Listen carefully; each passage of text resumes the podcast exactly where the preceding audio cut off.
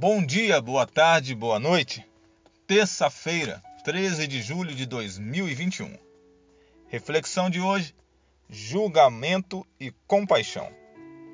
Pois o Senhor julga ao seu povo e se compadece dos seus servos. Salmo 135, verso 14.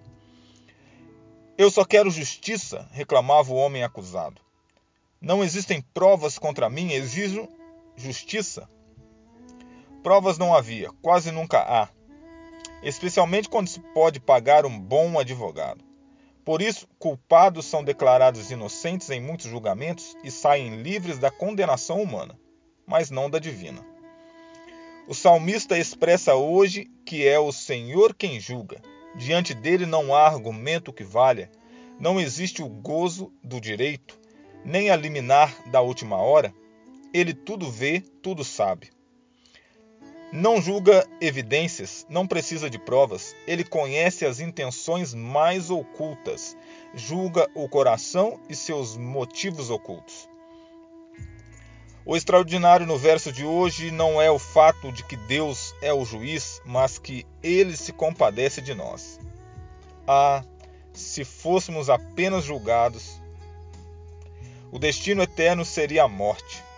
Estaríamos todos condenados, porquanto todos pecaram e porque não há um justo sequer. Mas a compaixão de Jesus tornou possível a salvação. A compaixão foi sua misericórdia, levada às últimas consequências. Entregou sua própria vida para ocupar o lugar do homem e sofrer a morte que a criatura rebelde merecia. Jamais teremos palavras para agradecer semelhante oferenda de amor. O Salmo de número 135 é um mosaico. O salmista recolheu expressões citadas em outros salmos e outras fontes bíblicas. McLaren, um erudito, disse que este salmo é como flores arrumadas num novo buquê, porque o poeta se deleitou muito com a fragrância delas. Repetir a história de amor escrita com sangue nunca será suficiente. Este salmo é o resumo do Evangelho. Estamos todos perdidos.